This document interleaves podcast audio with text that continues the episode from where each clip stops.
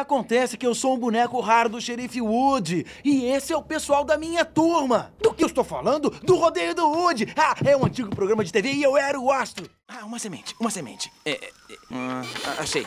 Finja, é, finja que é uma semente. É uma pedra. Eu sei que é uma pedra. Acha que eu não sei o que é uma pedra quando eu vejo uma pedra? Eu já dei muita volta em pedra. Que demais!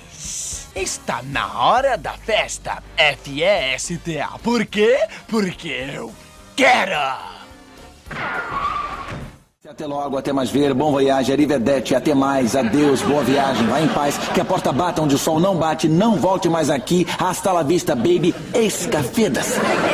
E saia logo daqui. Começando mais um episódio desse podcast maravilhoso, Dubla Verso, e hoje eu trouxe aqui o último que faltava da trindade ali dos Vingadores, que é o dublador Marco Ribeiro. Olá, Juan, tudo bem? Tudo certinho? É um prazer estar aí com vocês nesse super podcast, podendo bater esse, esse papo com a galera aí e, e trocar umas ideias legais aí com vocês. Com certeza, Marco. Eu ia estar te agradecendo por ter aceitado esse convite aqui, né, nesse singelo podcast.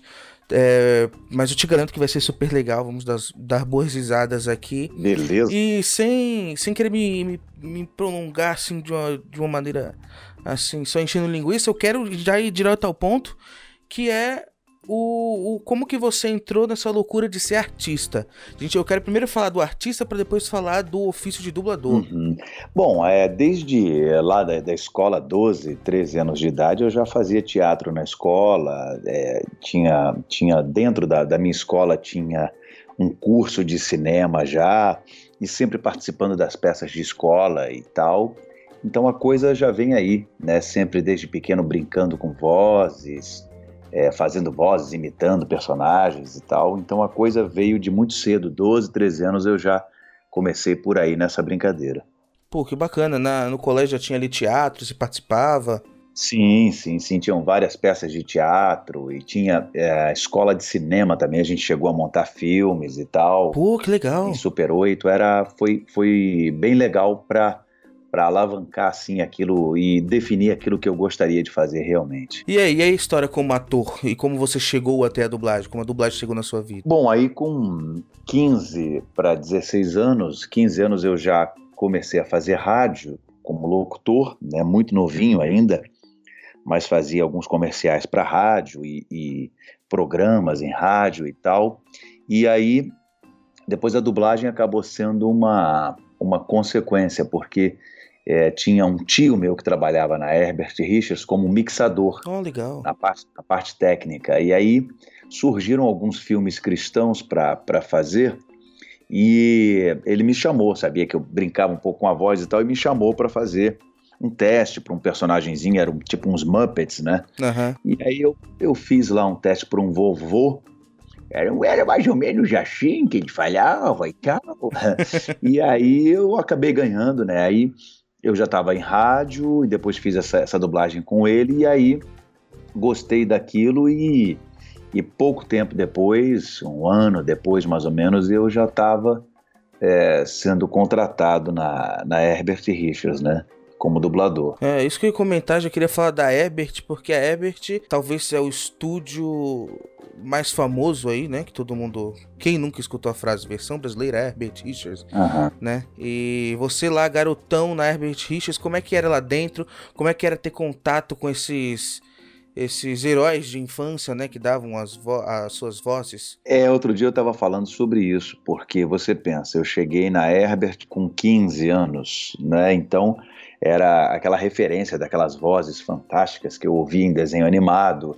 E no tempo nós não tínhamos TV a cabo, né? era só TV aberta, uhum. então as principais séries passavam. Você tinha é, a sessão da tarde pela, pela, pela tarde, depois você tinha uma sessão especial 5 horas, depois você tinha é, umas séries todos os dias, séries, então aquelas vozes eram bem conhecidas e o tempo todo você ouvia porque 80% dos filmes eram dublados lá, versão brasileira Herbert Richards. É. Então você entrava e você começava a ver, poxa, esse é fulano que faz a voz do, daquele personagem, esse é o cara que faz isso, não sei. Então foi um mundo de, fascinação e descoberta no, no começo, né? E quando você se vê inserido num, num, contexto desse é muito legal. E um tempo depois, uns, uns 10 anos depois, não um pouco menos do que isso, que eu comecei a dirigir dublagem e eu me vi dirigindo essas feras hum. que eu ouvia quando era criança, né? E aí eu me, me pegava, caramba, eu tô aqui dirigindo Joamere Pozzoli, eu tô dirigindo Antônio Patinho, sabe? Uma, uma, uma galera assim da pesada das antigas que fez parte da minha infância e, e foi muito, muito legal isso, né? Muito legal. E, e, é uma responsabilidade, né? Você tá, tá dirigindo essa galera aí, tipo, por exemplo, mais velha, que tem já uma carreira muito consolidada, porque aposto que ali no começo teve uma insegurança na, na direção, né? Não, com certeza. No começo, quando, quando, quando eu comecei a, a dirigir, eu já estava bem é, preparado, tanto na dublagem, né, e quanto na direção, uhum. sabendo escalar e tal, eu já tinha bem essa, essa noção. Há uma resistência, né, às vezes, dos, uhum. dos mais antigos, mas pouca, né, pouca gente, há um ou outro assim, e é quando você se posiciona, as pessoas é, respeitam, mas a maioria, os grandes atores de, de teatro, e eu realmente foi uma surpresa quando eu me vi, agora a gente, o pessoal não conhece, mas a Estelita, Estelita Bell, que era uma senhora de teatro e tal, a, a, outras também que eu já tinha visto em televisão e eu me peguei, aquilo é, é, chegava a ser emocionante no começo, né? Caramba, eu tô dirigindo fulano que eu assistia uhum. desde pequenininho e eu tô dirigindo essa pessoa, era, era muito legal mesmo. Pô, eu, eu tenho eu tenho um sonho, né? Muita gente tem esse sonho de poder eh, dublar alguma coisa profissionalmente, me tornar um, um ator. Eu tenho formado ao longo, eu dirijo uh, desde 1990 e, e, e dublo desde 86, 1986, né? Então, quer dizer, tem um tempinho aí de estrada e ao longo disso eu tenho formado bastante pessoas. Tem gente aí que está dirigindo hoje, que está dando curso de dublagem, que, que foram meus alunos. Gente que está top hoje, que foi, que foi meu aluno. Pô, legal. É seguinte, vamos, vamos começar a falar de alguns personagens teu aqui que eu separei. Vamos falar primeiro do Woody. Mas já? Ô, oh, pessoal! O Andy já voltou! Gente, acorda, acorda! Tem uma venda de usados lá fora! De usados? Sargento, chamada de emergência! Né, o Woody, você agora nesse momento de quarentena tá fazendo muita live bacanérrima com o Woody, com o Homem de Ferro, com as crianças ali, né? É, eu fiz, na verdade, é, eu acho que foram duas lives do, do Woody, né? Eu fiz uma, fiz uma primeira e o pessoal gostou muito e depois pediu uma, ah, faz a outra, faz outra. Aí eu fiz uma outra live do Woody e depois é, me falaram do Homem de Ferro. Eu falei, poxa, será que vai dar certo? E aí eu fiz uma live é, com o Homem de Ferro, coincidentemente foi no dia que passou Vingadores na televisão. Eu não sabia que ia, que ia passar nesse dia, até tive que, que jogar live das 14 para as 17 para não competir com o filme, né, porque eu não sabia do filme. Mas foi engraçado isso, essa coincidência, que as duas lives, no dia que eu fiz a do Woody, estava passando Toy Story 3. Olhei. E no dia que eu fiz a dos Vingadores, estava passando o, os Vingadores. E eu não sabia. Foi, foi pura coincidência. Eu tive que mudar as duas lives em cima da hora para não competir comigo mesmo. e foi um sucesso as duas, né? Foi um sucesso as duas. A do Homem de Ferro, então, foi maravilhosa. As crianças e os adultos competindo com as crianças para entrar, para falar, para brincar. Foi, foi muito legal. E, e, se Deus quiser, em breve vem outra aí, para a gente poder aliviar um pouco também os papais, né? Da, trazer aí uma alegriazinha nesse, nesses tempos tão tão difíceis que a gente está tá vivendo aí. Sim. E é mais, o, o Woody ele chegou de uma forma um pouco relativamente trágica, né? Porque a gente tinha perdido o Lipiani, que foi a, a primeira voz do Woody lá no, no, no filme de, de 95 o Toy Story original. Você entrou no 2, então, né? Sim, sim. Eu entrei no, no Toy Story 2. Aí fiz 2, 3 e agora o 4. Tem os curtinhas ali, né? Sim. E, e, como é que é? Como é que é dublar o Woody? Olha, é, é uma experiência boa, é um personagem muito bom. O, o ator original, a voz original, que é o Tom Hanks, né? Que é maravilhoso, né? Então, ele tem uma gama de interpretações muito grande, né? Eu dublo também o Tom Hanks há há muito tempo, 90% dos filmes do Tom Hanks eu dublei. Então é, é uma experiência bem legal. Ah, tem uma cobra na minha bota! Buzz! Você é um brinquedo, eu jogo a voz um pouco mais aqui para cima uhum. e tal. É, o Andy é o nosso dono preferido. Nós somos o brinquedo do Andy. Eu jogo um pouco mais para cima aqui. E, e, ele tem essa coisa carinhosa com as crianças, ao mesmo tempo é rabugento é. e tal. É, é, porque vem de um ator maravilhoso que é o Tom Hanks, né? Agora, Marco, você se emocionou no finalzinho do, do último filme? Sim, sim. É sempre uma, uma emoção é, de você fechar um ciclo, né? ali é. da, de, uma, de uma atuação. Mas o, o, a questão é que, apesar da, da emoção, quando você está dublando, é tudo muito técnico. Eu me, me emocionei mais no cinema uhum. do que propriamente é, dublando, porque quando você está dublando é tudo muito técnico, então tem os detalhezinhos, você não pode fazer um barulhinho aqui, outro ali, tem que refazer uma fala, então às vezes você não consegue é, é, sair da emoção do personagem e sentir como pessoa aquilo que está acontecendo, mas no cinema, sim, até porque às vezes você está dublando, a imagem está borrada, o desenho é só um rascunho, sim. então você não tem aquela magia toda do cinema. Mas no cinema, sim, é, é emocionante, sim, é super emocionante, ainda mais quando você vê que você atravessou gerações, né? Você tem tem hoje pais que falam comigo que falam, pô, eu curti o Woody quando eu era pequeno. É. Hoje o meu filho tá curtindo, eu falo, caramba, que legal, que legal. É muito legal isso. E vai continuar atravessando ainda mais, né? É, Quanto sim, mais sim. tempo passa aí. E aí a gente também não pode esquecer, temos o Woody, só que antes de você assumir o manto do Woody, tivemos o Flick, hum, do Vida de Sim, Inseto. sim, sim, sim. Ah, Alteza, os guerreiros pediram uma reunião para planejar o circo, ah, as circunstâncias do ataque às hordas X e assim pular, ganhar a guerra. Não! é, desculpe, é outra secreta, não é pra VIP, é só comigo, eu sou RP e eu vou mandar um SOS. Tchau. Princesa Ata, olha, eu, eu acho que eu fiz uma bobagem. Ah, olha, isso aqui é, é, é, uma pedra, mas, mas, mas finge que é uma semente. É, é uma semente. tá, tá, tá bom, eu, eu, eu vou consertar. Ele era meio, meio atrapalhado, né? Falava tudo muito, muito rápido, muito corrido, assim. Uhum. Então, é, na, na cabeça também. Você vê que apesar de serem duas vozes na, na cabeça, né, que a gente diz, mas assim, levinhas. Completamente diferentes. Tem, tem completa. São diferentes. O Woody da característica do do Flick porque a personalidade é diferente, né? É.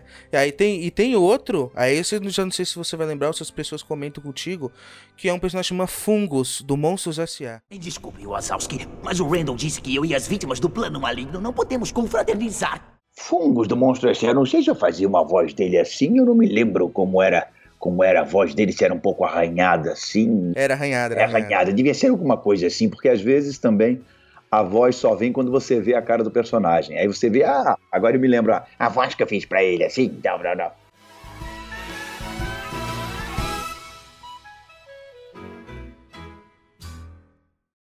A verdade é que eu sou o Homem de Ferro.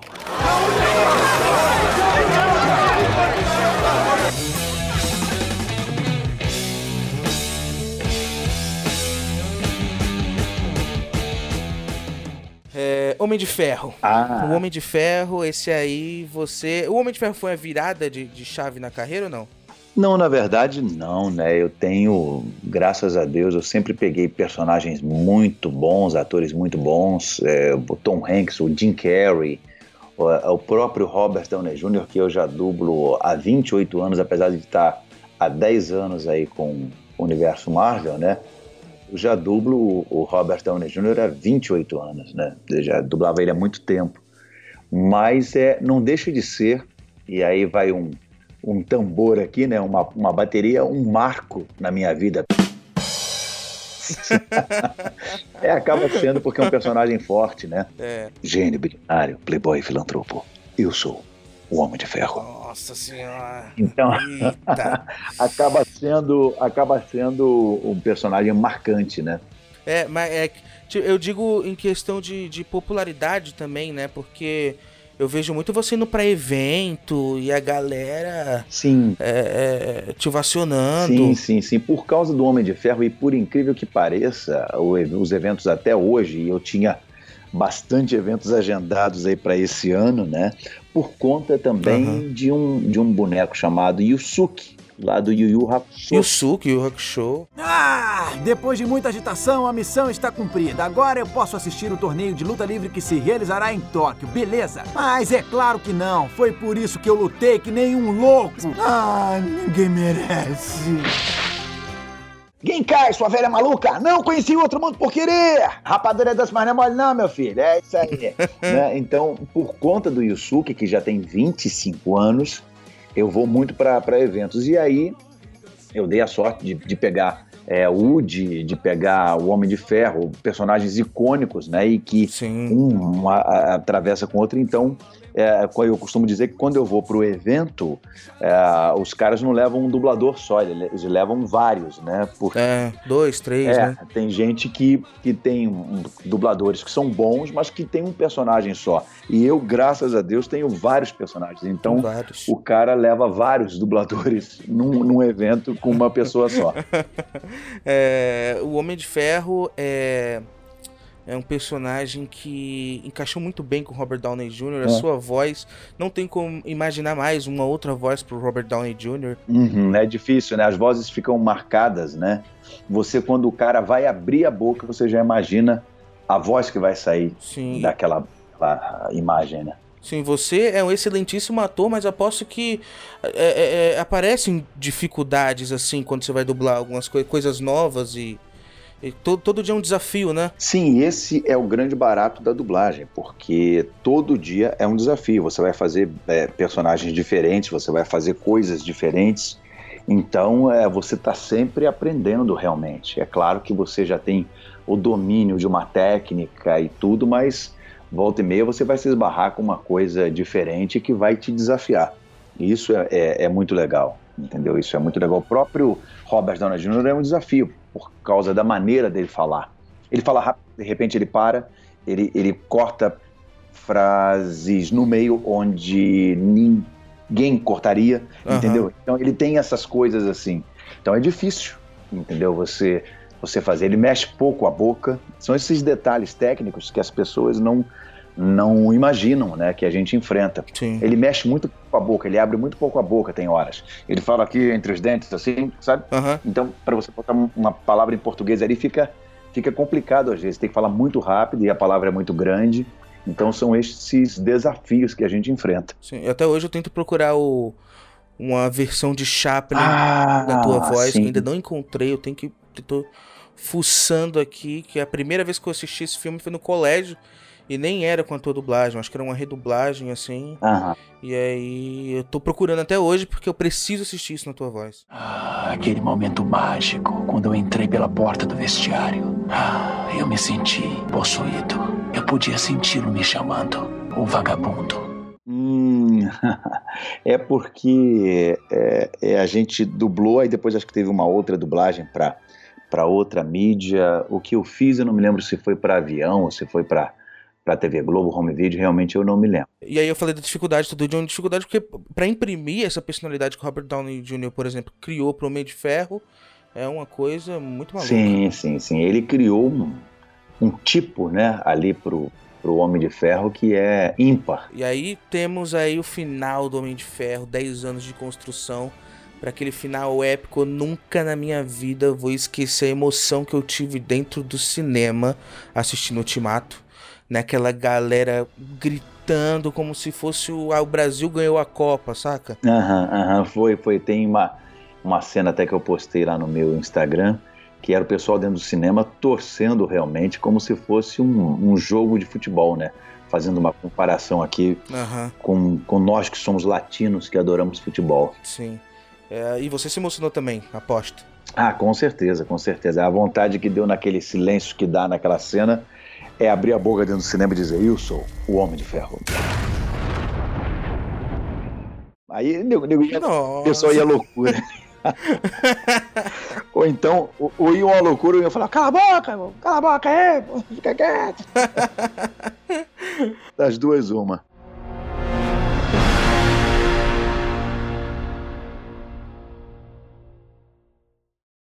Olá, meu nome é Forrest. Forrest Gump. Você quer um bombom? Eu podia comer um milhão e meio deles. A mamãe diz que a vida é como uma caixa de bombons. Você nunca sabe o que vai ganhar.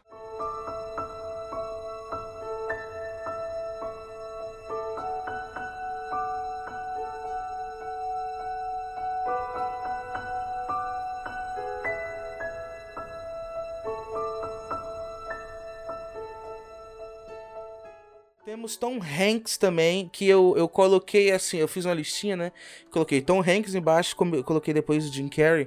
Porque depois, vamos, vamos falar primeiro Tom Hanks, que eu tenho uma coisa para falar entre os dois aí. Uhum, uhum. Tom Hanks. Tom Hanks. Tom Hanks é, eu acho que é uma das pessoas mais amadas de Hollywood. Sim, sim, ele é o, ele é o, como é que é, o Tony Ramos de Hollywood, que todo mundo gosta, né?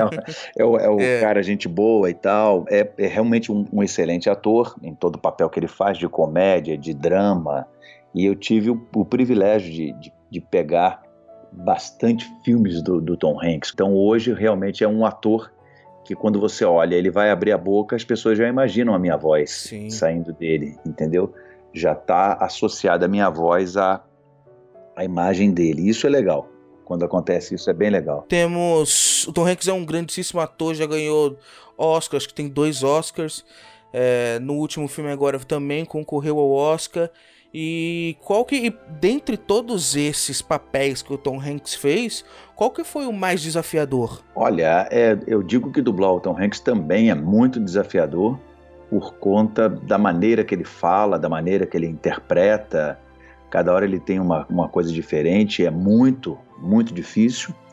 Ah, eu acho que Forrest Gump foi, foi complicado, porque ele fez um, uma uma composição ali de um personagem que você olha no original, tudo bem e tal, pode ficar meio ridículo, uhum. mas a dublagem pode tornar ainda, pode tornar ridículo aquilo e, e, não passar a verdade, apesar de você fazer exatamente como no original. Sim. Então era um cuidado muito grande que a gente, que a gente tinha de você poder passar a verdade falando, meu nome é Forrest, Forrest Gump, eu, eu gostaria de saber, é, porque ele, ele, ele era bonzinho, Sim. Ao mesmo tempo ele era é, é, desconfiado e tal, então você ter que passar isso só na voz é uma dificuldade, é um desafio muito, muito grande. E o outro que eu acho que foi o, o terminal. Então eu ir Nova York. Então eu responder uma pergunta. Uhum. Ir cidade de Nova York hoje à noite.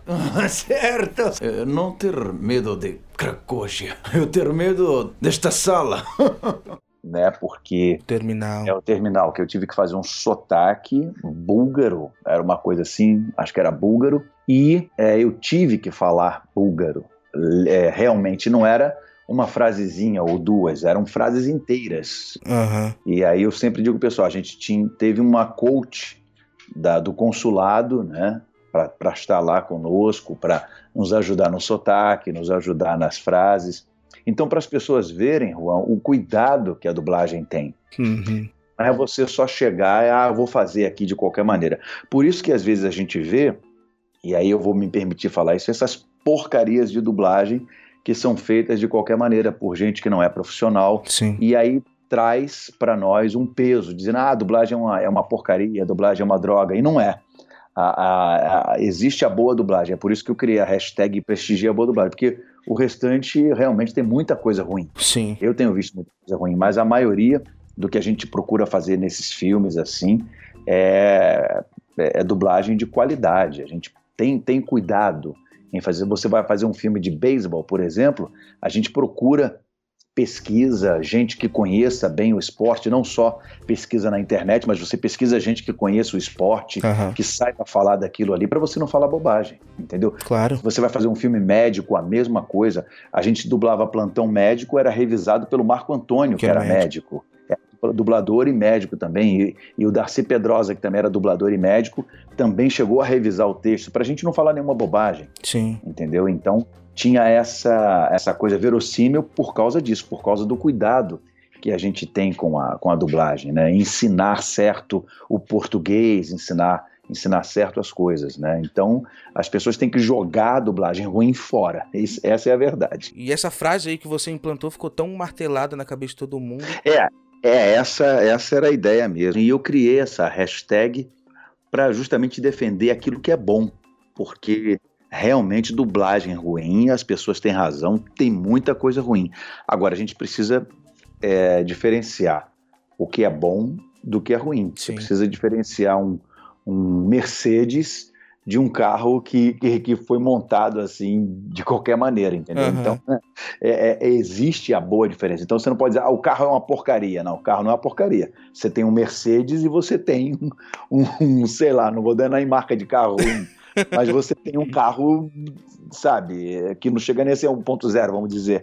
E você tem um mesmo. Então você tem que diferenciar. O, o, o tipo de coisa, entendeu? Sim. É, antes que eu me esqueça, e também antes de a gente sair do Tom Hanks, eu tenho que te elogiar pelo esse último trabalho aí que foi o Um Belo Dia na Vizinhança, é isso? Olá, vizinha. É tão bom te ver de novo hoje.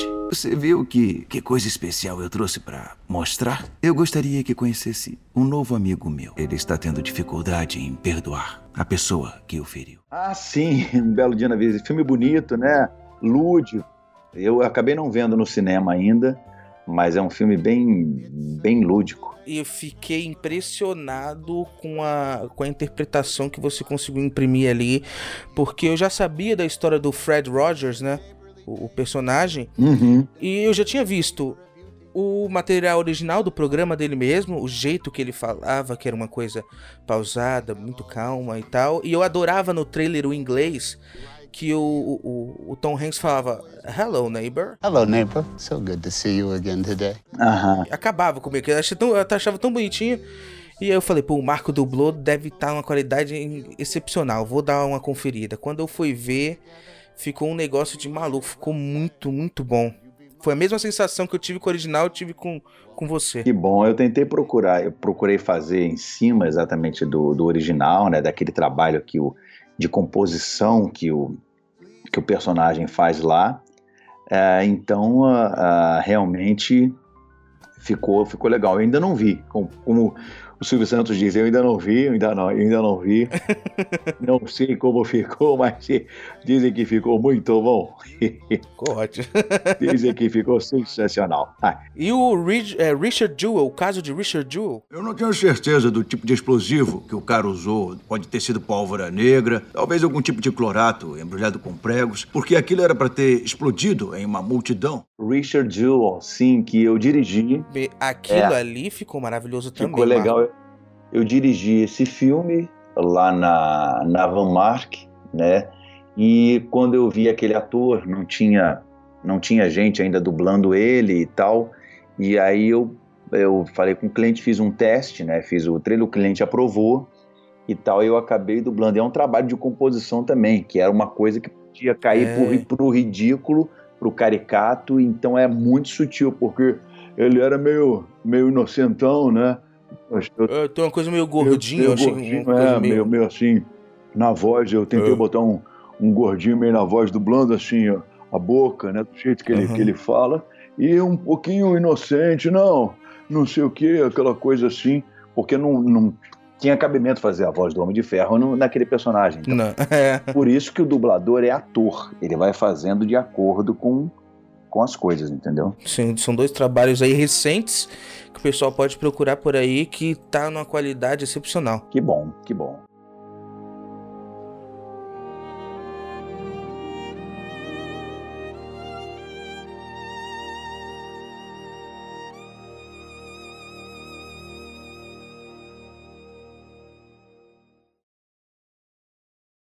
Aproximem-se, não sejam tímidos. Ninguém pode perder o grande espetáculo.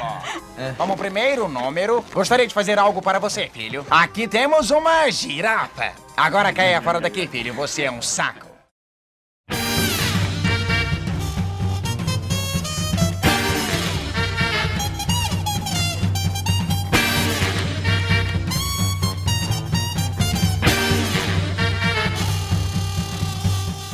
Jim Carrey, o que que eu, por que que eu tô que eu que eu coloquei o Jim Carrey e o Tom Hanks próximo assim? Primeiro que o Jim Carrey ele é conhecidíssimo por ser um dos maiores uh, comediantes, apesar de fazer muito filme dramático bom, bom, bom, bom. Mas Jim Carrey é uma loucura para poder dublar, né? Sim, sim, ele é, é completamente louco. É um dos personagens, um dos atores mais difíceis de dublar. É, é muito difícil porque ele tem uma composição é, é louca, né? Ele improvisa bastante. A gente é, percebe isso. Então é, ele, é, ele é bastante difícil. É, tem umas sutilezas nele que você precisa pegar. E é outro também que, modéstia à parte, a minha voz já marcou. Sim, sim. Ele abre a boca, você espera que saia a minha voz, né? Sim. Então é, é, é um personagem que, que, que marcou realmente com a minha voz. Um ator que marcou com a minha voz, né? e aí são inúmeros trabalhos com o Jim Carrey também é, é, o Máscara, que é um famosíssimo, né? Demais, alguém me segure, vamos ao Cocobongo. Mas primeiro... O Mundo de Andy, que eu amo esse filme. End's World, né, que era... É, o Mundo de Andy era... É, a história do Andy Kaufman. Muito obrigado. Não, eu sou de, de, de Caspiar. É, é uma ilha muito pequena no, no, no mar Cáspio. Ela afundou. Eu, eu quero ser o maior astro do mundo. Eu não sou comediante. Eu, eu nem sei o que é engraçado. Eu sou um cara que, que dança e canta. Andy Kaufman, aquele que entrava numa novela, é isso, né? Que o mundo dele era uma novela, não é isso? Não, não. Esse, o mundo de Andy é uma cinebiografia de um comediante que era muito peculiar. É, esse eu não dublei, esse eu não dublei. Eu não sei se foi dublado. O mundo de Andy? O mundo de Andy, é, acho que esse eu não dublei. Acho que esse foi dublado. A versão que eu assisti é você lá, cara. É mesmo, é? Rapaz, tem coisas que a gente não lembra, não. Tem coisas que a gente. Eu, eu dublei o, o show de Truman, né? Que foi que eu confundi com esse agora.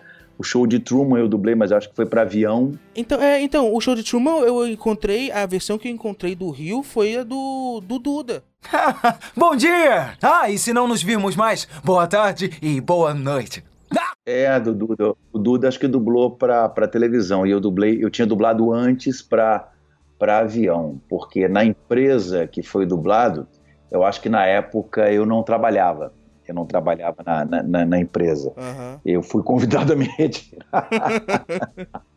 Aí eles não me queriam lá. Depois eu voltei, trabalhei muito lá, mas na época e, e, e, estavam brigados comigo. Aliás, é só para registrar, né? Comigo e com 90% da dublagem, né? Não era comigo exatamente. Entendi. A empresa brigava com todo mundo, assim, era um, era um negócio louco. No Instagram tem como colocar num post só várias fotos, né? Vários. Uhum. Eu vou ver se eu coloco um trechinho de. fazer um videozinho colocando um trechinho do mundo de Andy para você lembrar, porque é um trabalho muito End's bom. World. Tem uma história. Rapaz, é. preciso lembrar disso, preciso realmente lembrar disso que eu não me lembro se eu, se eu dublei esse filme. Eu acho que não, o nome não é nem é World, é Man on the Moon. Man on the Moon. Hum. É, um título original. Talvez, Man on the Moon. talvez eu acho que, que, que, eu tenha feito. Rapaz, é uma loucura, eu não me lembro. Tá aqui, ó. Tô, tô vendo uma cena que ele fala aqui. São engraçados, Vamos ver. São, tudo. E os banheiros são, são é você. Ah, sou eu mesmo? É você, é você. Um mundo de Andy. Rapaz, eu preciso verificar isso. Rapaz, vou, vou fazer o um videozinho, eu tenho que te mandar isso. você tem que resgatar isso, porque. Você tá vendo, tem coisas que a gente não lembra, rapaz. Se eu sim, assistisse sim. esse filme na televisão, eu ia dizer, ué, eu dublei isso, pelo amor de Deus. é um trabalho excepcional também com Jim Carrey. Meus queridos ouvintes, é o seguinte: no dia da gravação desse episódio, a série Kidding com Jim Carrey não tinha sido lançada dublada no Brasil ainda. Hoje em dia ela se encontra já no Globoplay, tem lá a série, as duas temporadas que eu comento aqui. Tem lá dubladas, mas não é com o Marco, é com Tata Guarnieri, o dublador oficial também do Jim Carrey em São Paulo. Também tá um trabalho excepcional, então vou deixar até um trechinho aqui da dublagem no Tata para vocês conferirem. Você já teve que se mudar? Esse pode ser um momento difícil, não é? É duro quando as coisas mudam. Mas e se quando chegar na sua nova casa, descobrir que seu bicho de pelúcia favorito desapareceu? Como se sentiria? Se sentiria triste porque não pôde dizer adeus? Ou se sentiria bem, sabendo que ele está num novo lar e fazendo outras crianças felizes? E a partir daqui eu comento sobre essa série com o Marco. Então a gente não tinha essas informações na época da gravação desse podcast, mas agora nós temos e Kirin já tá dublado, muito bem dublado, inclusive muito bem representado pelo Tata Guarnieri. Então só queria colocar esse adendo aqui no meio para vocês também saberem do que, que a gente tá falando, né? Aí por quê? Pronto, pronto, a conexão que eu queria fazer com, com Tom Hanks. Você fez um lindo dia na vizinhança que o Fred Rogers tinha esse programa infantil que ele apresentava para as crianças tal. Era uma febre nos Estados Unidos. E eu assisti duas temporadas de uma série chamada Kidding, que eu acho que não chegou no Brasil ainda. Kidding, sim. Foi essa que foi, foi, foi, foi dublada pelo Briggs. Ah, essa foi dublada pelo Briggs? Sim, sim. Foi essa aí que eu cheguei. Eu tava chegando no avião em Los Angeles, quando o avião pousou e eu liguei o celular e entrou a mensagem dando conta de que para eu fazer era no dia seguinte assim eu falei olha acabei de pousar aqui em Los Angeles e precisava entregar rápido e aí eu não, eu não ia ter como fazer, entendeu? Entendi. É porque eu assisti essa série no original. Eu fui acompanhando de, da forma que saía lá fora, né? Uhum. As duas temporadas. E aí é isso que o Jim Carrey é na série. Ele é um Fred Rogers. Uhum. É, dizem que é muito bonito. Eu queria ter, ter É feito bonito, mais. é bonito. É lúdico. É lúdico. Infelizmente não, não fiz, mas, mas o Briggs com certeza defendeu muito bem. Vocês têm, Você tem um acordo com o Briggs? Porque o Briggs fez o Grinch lá, fez o Todo-Poderoso. É, o, o Grinch, na verdade, a gente fez teste na época. Né? A gente fez teste pro Grinch na época e ele ganhou. O Todo-Poderoso, ah, ele foi, foi escalado, foi escalado para fazer ele, mas o, o outro que é o Conto de Natal, como é que é o nome? O Os Fantasmas de Scrooge. Scrooge, é. Esse, o Fantasma de Scrooge, eu fiz todo o trailer. O que você quer comigo? Você será assombrado por três fantasmas. Não quero, não. Eu sou o fantasma do Natal passado. Não me assombre mais! Fiz tudo, ia começar a dublar. E aí, quando, quando na semana de, de dublar, eu tava viajando. E aí anteciparam a dublagem, sabe, alguma coisa assim, e eu tava na Disney. Aham. E aí, engraçado que eu, eu andando lá pela Disney, e tudo quanto é lugar, cartaz do Fantasma de Scrooge, não sei o que, só pra me torturar. e eu, eu não, não pude fazer porque eu tava, eu tava fora. Então, é, quando, quando eu não, não faço, ele, ele, ele dubla aqui no, no Rio, né? Quando eu não posso fazer. E ele mesmo disse: Não, eu só faço o Tom Hanks, o, o Jim Carrey, quando, quando o Marco Ribeiro não pode, tá viajando, tá ausente, aí que eu faço ele. É, é- ele é muito, muito carinhoso, muito, muito gentil nesse aspecto também. O Briggs representa também no Jim. E aí, agora lá atrás, temos o Rafael Tartaruga Ninja, que também o, o Renan, seu filho, herdou. Sim, sim, sim. Me dá a câmera. Viu? Ela tá achando que somos aberrações. Foi por isso que tirou foto da gente, né? Pra mostrar pras amigas. Tá procurando isso? E essa época, posso que era maluca dentro do estúdio. É, senta, tartaruga, que vontade de comer uma pizza. Vamos lá, pessoal. Sim, a gente mudava texto. É, Manolo, Marcelo Meirelles, Márcio Simões. Manolo, Marcelo, Márcio Simões e eu, os quatro tartarugas, né? O Mário Jorge dirigindo e fazendo o cérebro, né? Oh, destruidor! E Mário Jorge fazendo o, o cérebro e o, o Júlio César fazendo o destruidor. Destruidor. né? E a gente ainda tinha Márcio Simões e Garcia Júnior fazendo bebop, Bebop e Rocksteady. rocksteady.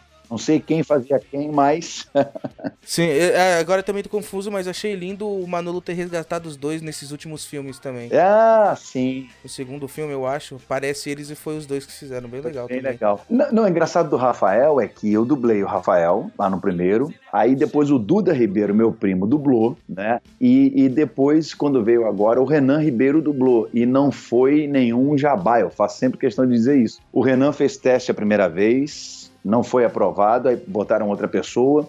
Aí depois o cliente pediu para rever a voz dele, aí ele fez outro teste, aí ficaram em dúvida ainda. Acho que fizeram mais um teste, enfim, com ele, pediram para ele fazer outro trecho aí que aprovaram ele.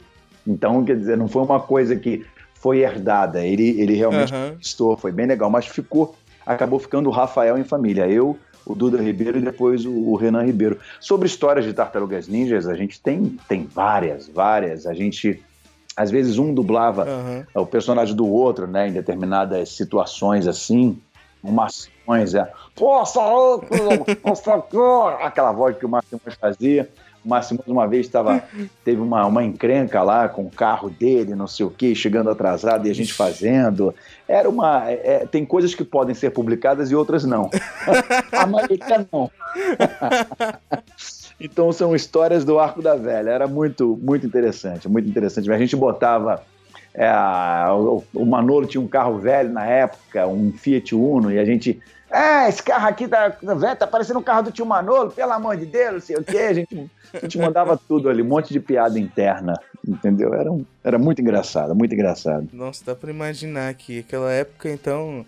Todo mundo junto ali no estúdio, um com o outro. no- o texto, né? Vocês necessariamente não precisavam respeitar o texto. É, a gente, na verdade, é, é, não mudava a história. A gente Sim, brincava né, com o texto e tal, porque eles eram adolescentes, eram assim, é, o, o filme permitia, assim como na, o Yusuke permitia que você brincasse porque ele era um personagem sarcástico, é, malandrão e tal, então cabia determinadas coisas. E isso também eu faço questão de dizer que isso é muito sutil entre você mudar o texto para fazer uma coisa assim engraçada e aproximar e fazer uma versão brasileira é. É, é, é, é diferente, é muito sutil e você forçar uma barra. Já teve dublagem aí que foi até criticada porque o pessoal forçou muito uma barra e coisa assim que ficou inverossímil, entendeu? É, e o Yu Hakusho é um da, da, considerado uma das melhores, a melhor é. dublagem é. de anime do Brasil, né? E é muito justo. Sensacional. Muito justo. Ali a gente, a gente se divertia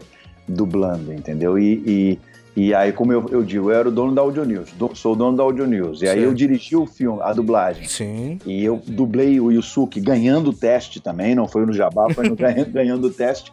E aí eu, eu deixava botar tudo, né? A gente ainda teve a anuência do cliente, e na época da manchete, do Eduardo Miranda, o grande Eduardo Miranda, que era é, o coordenador de cinema da manchete, e ele deixou a gente botar essas brincadeiras todas, e aí foi, claro, sem nenhum palavrão, sem nada grosseiro, mas a, a coisa era descontraída e fez um sucesso tremendo. Sim, eu, eu sou um cara que eu sou muito deficiente nessa parte de animes, né? Eu não acompanhei tanto é, Yu Yu Hakusho, reconheço muito a importância dele, já vi inúmeras histórias, né? Eu sei que houve uma redublagem e Sim. aí surge essa pergunta agora na minha cabeça, se, se na redublagem é, teve também essa liberdade, Sim. se vocês mudaram muita coisa também, se colocaram muito caco também nós mudamos e, e, e, atualizamos, porque às vezes tinham gírias que eram da época, né? Acontecimentos que eram da época ali. Sim. Então, quando foi redublado, sem uma forçação de barra, a gente tentou manter aquela, aquela originalidade, botando coisas novas. E por incrível que pareça, as pessoas dizem, ah, mas, uma dublagem é melhor do que a outra. O elenco foi absolutamente o mesmo. O mesmo, é. O elenco foi o mesmo. É, a, a pessoa que mudou no elenco principal foi a a Selma Lopes, que entrou no lugar da Nelly Amaral, que havia falecido, que era a mestra Genkai. Né? O restante do elenco era exatamente o mesmo, com as mesmas características de personagem, de, de tudo, entendeu? Eu já tive a oportunidade de conversar também com uhum. o Cristiano Torreão, né, o Riei, e, aí a gente comentou um pouquinho sobre isso. Agora, dando prosseguimento aqui, né, você é uma das vozes do Will Smith. Sim, sim, sim, sim. Me chama de otário. Só mais uma vez. Otário. Me chama de. É, vai lá, garoto. Me chama de. É, bom trabalho. Good job, man. Bom, bom trabalho. Bom trabalho. Hancock é um filmaço. É um filmaço, filmaço. Hancock eu fiz é, é, pistoleiro, né? O pistoleiro lá no Esquadrão Suicida. Tem que resolver umas coisas em Gotham. Não, você não vai dirigir, não. Não. Você ainda tá viva. A gente ralou e não ganha nada. Não, é pouco. Quero ver minha filha fiz uh, acho que Segredo de Estado, fiz Sete Vidas, fiz alguns filmes com, com Will Smith. E é, e é o tipo de personagem que, modéstia à parte, eu, eu falo assim também, eu acho que tanto a minha voz quanto a do Márcio Simões cai bem no, no, no, personagem, entendeu? Cai. E o Manolo também fazendo ele mais novo. Sim, no, cai também muito bem. A Louco no Pedaço cai muito bem. Então, outro dia eu vi um, um documentário que tinha o Will Smith é, com outra voz, que não é de nós três. Eu falei, caramba, é, é difícil ver, até brinquei com a minha esposa, é difícil ver o Will Smith sem a minha voz ou a voz do Márcio Simões, porque era completamente diferente. Então, tanto você uh, coloca a mim ou o Márcio Simões, fica bom. É como o Robert De Niro, por exemplo. Fica muito bom. Tanto o Hélio Ribeiro quanto o Júlio Chaves, eu acho que os dois dublam magnificamente o Robert De Niro, entendeu?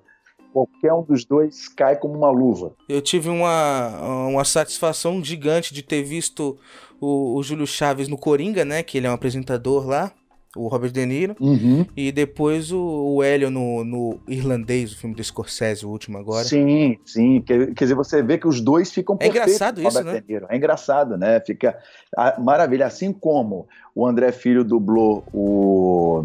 Stallone. O, o Stallone, né? Depois o, o Fire, mas tem aquele outro, aquele outro ator de comédia que o André Filho dublou e depois o Hélio dublou 12 é demais. Steve Martin? Steve Martin. Steve Martin, o André Filho ficava perfeito e o Hélio Ribeiro também, também. perfeito. No, no, existe essa questão. Às vezes as, o dublador fica, ficam perfeitos, né? Os, os dois dubladores ali ficam, ficam perfeitos no, nos papéis. Agora eu acho que a gente vai para uns personagens assim que aí são mais chegados para mim. né? Queria comentar um pouco Star Trek é uma coisa que eu, eu tenho o projeto de assistir tudo, todas as séries, eu, por causa que eu gosto muito dos filmes.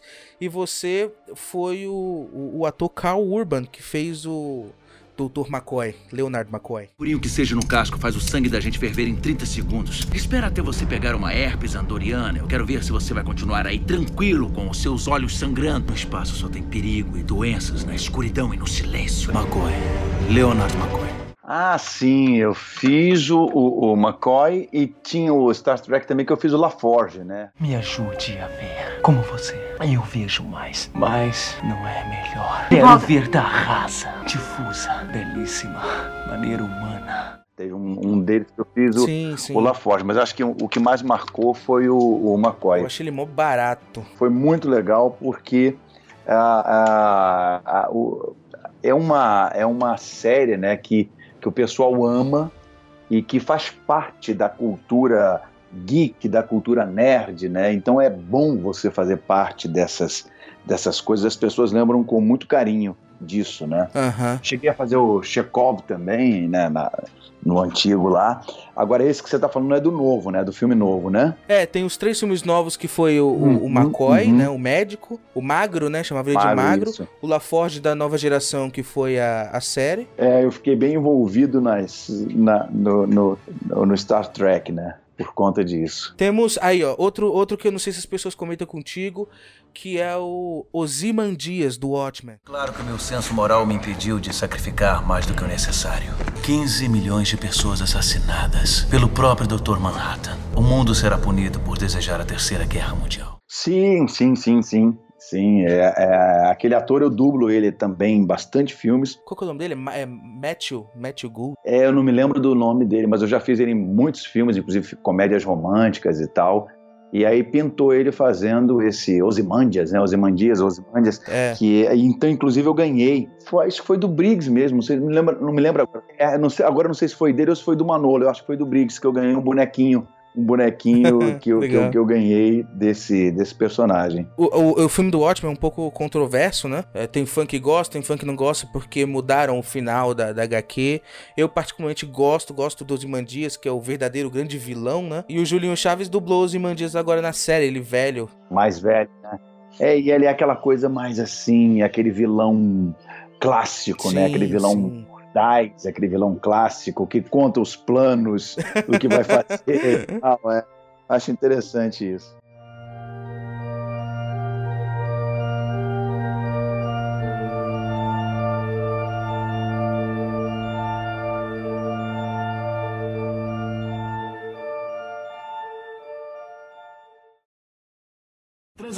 Agora ou transamos depois? Brincadeira, Vanessa. Eu tô tentando fazer você relaxar. Eu quero te ver sorrindo numa boa.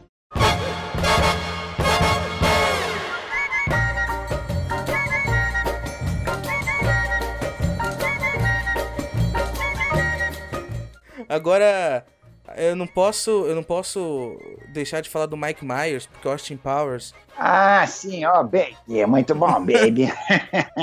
E o Dr. Igordão, então, é. O Igordão, nossa, o do Dr. Evil. É, e Dr. Evil também, ah, por, favor, por favor, passa para aquele lado. Não, não, não, para ali, por favor. Eu quero um milhão de dólares. Dólares, é. O Mike Myers é, é fantástico, o Mike Myers é fantástico também, doido, dubla em muitos filmes também, muitos filmes dele que eu, que eu dublei, e o outro também, que é o Rob Schneider. Rob Schneider, verdade. que já marcou tem Rob Schneider, que eu dublo em muitos filmes, e outros comediantes, o Chris Rock, também, que eu já fiz vários do, do Chris Rock, é em vários, é difícil de dublar, muito difícil de, de, de dublar ele. Também. Ah, e, e, tantos outros que eu cheguei a fazer muitos filmes também, e outros fizeram, como o aquele ator que. Uh, Martin Lawrence. Martin Lawrence, Martin Lawrence claro. Também cheguei a dublar muito, muitos filmes dele. Que o Martin tem o Mauro Ramos também, né? Sim, o Mauro Ramos também fez. Eu cheguei a fazer um trailer agora do, do Bad Boys, né? Mas família é a única coisa que importa. Por isso não vou deixar você sozinho numa missão suicida. Uma última vez? Uma última vez. Teve alguma, alguma questão.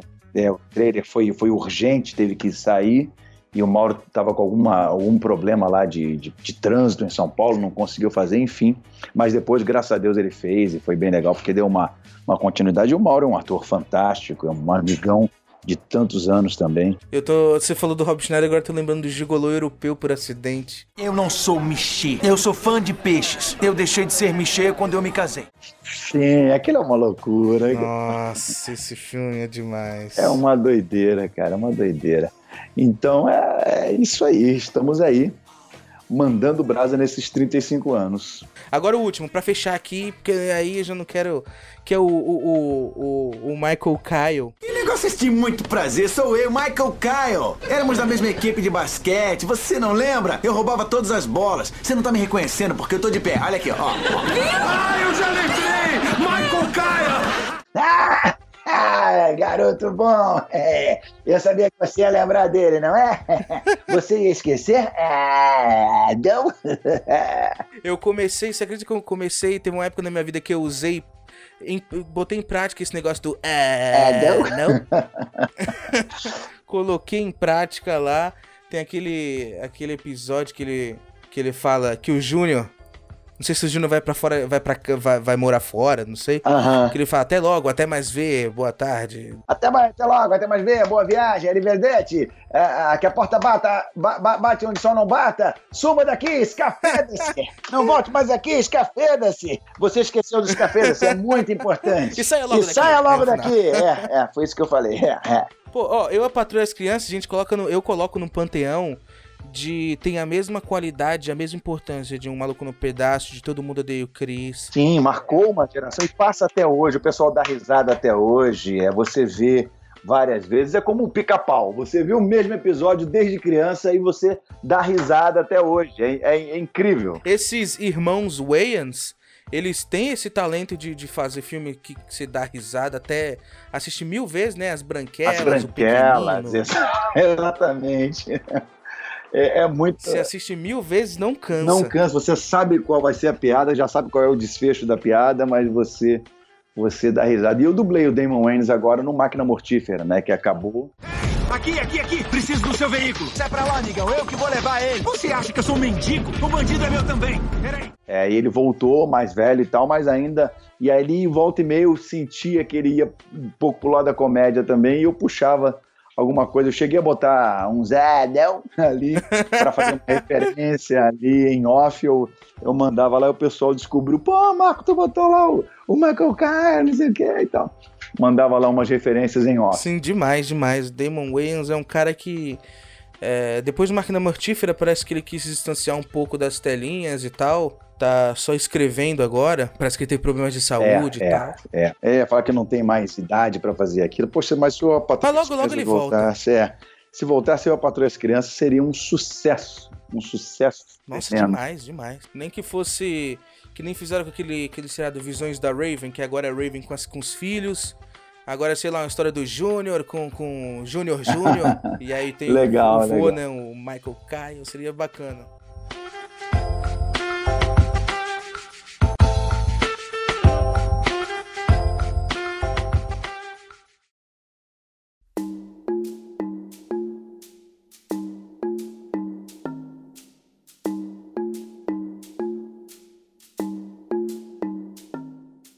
Agora para finalizar, o Marco, como que é essa relação aí com os fãs que vem, que quer tirar foto, reconhece tua voz, como é que é receber esse carinho?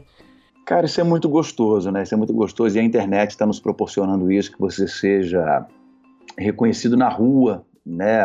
Não só pela voz, eu já fui reconhecido pela voz em, em vários lugares, isso é muito legal, mas às vezes a pessoa, pô, você que é o Marco Ribeiro, tal, que legal, porque as pessoas te conhecem da internet, de YouTube e tal, isso isso é gostoso, é gratificante. Eu sempre procuro dar atenção assim às pessoas com carinho, tirar uma foto e tal. E não, isso faz parte, né? E afinal são os fãs que, que colocam a gente onde a gente está e que você ter esse feedback com os fãs. E é muito bom, né? É, é bom quando você tem um ídolo e ele te recebe com carinho, com afeto, ainda a admiração cresce ainda mais. Sim, é bem legal. Agora, para finalizar de vez, qual que é a importância da dublagem na tua vida? Olha, eu costumo dizer que depois de Deus, o que eu tenho hoje foi a dublagem que me deu.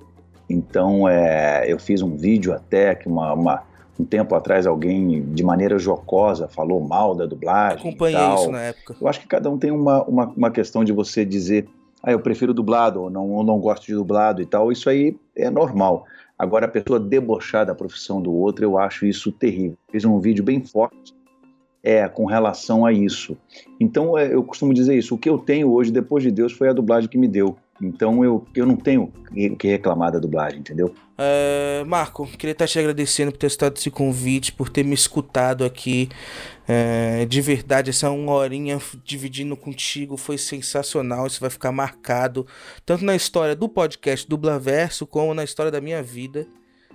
É, boas risadas, lembrar aqui de coisas que nem você lembrava. É bom, né? Você, você relembrar as coisas assim e relembrar coisas boas, né? Isso é muito bom. E você fazer o que gosta, é, a coisa fica mais fácil, fica flui mais, né? Então, Marco, muito obrigado, grande abraço, se cuida aí. Ah, obrigado, Juan. Estamos aí e estamos aí mesmo.